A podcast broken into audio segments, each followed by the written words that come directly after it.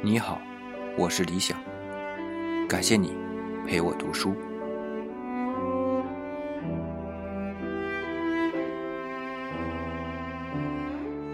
秋，作者斯特芬·马拉美。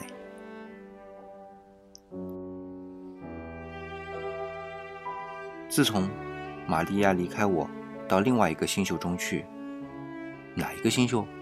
猎户星、牵牛星，或者是你吗？绿色的太白星。我时常有寂寞之感。我孤独的和我的猫度过了多少漫长的岁月啊！我说孤独的，意思是没有物质的存在物。我的猫是一个神秘的伴侣，一个精灵。因此，我可以说，我孤独的和我的猫，和一个拉丁衰亡时代的最后作家，度过了许多漫长的岁月。自从这个白色的生物没有了以后，很奇怪而很特别的，我所喜欢的一切，都可以概括在“衰落”这两个字上。所以，就一年来说，我喜欢的季节是夏天最后几个憔悴的日子，正当秋天开始以前。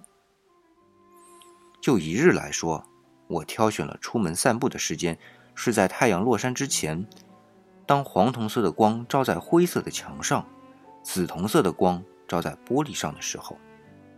同样，在文学上，我的精神所从而寻求悲哀的娱乐的。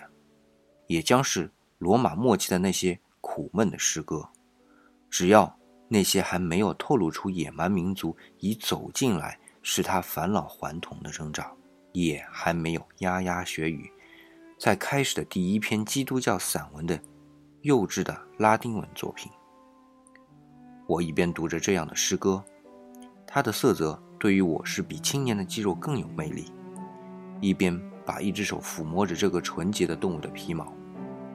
这时，在我窗下，低沉而哀怨地响起了一架手风琴。手风琴在白杨树下漫长的人行道上响起。这些白杨树的叶子，自从丧主伴着玛利亚最后一次经过之后，即使在夏天，我也觉得它们萎黄了。有些乐器是悲哀的，不错，钢琴闪烁发光，小提琴给残破的灵魂照明，但手风琴却使我在朦胧的回忆中耽于绝望的梦想。现在，他正在悠扬地奏起一支愉悦的俗曲，一支能使乡下人心里快乐起来的陈旧熟腻的调子。他的繁音促节却引得我。悠然入梦，并使我流下了眼泪，像一曲浪漫的民谣一样。你这是从哪儿来的魔力呀？我慢慢的领受着它，不敢丢下一个童子到窗外去，唯恐移动之后，就会发现这个乐器不再是为自己歌唱了。作者简介。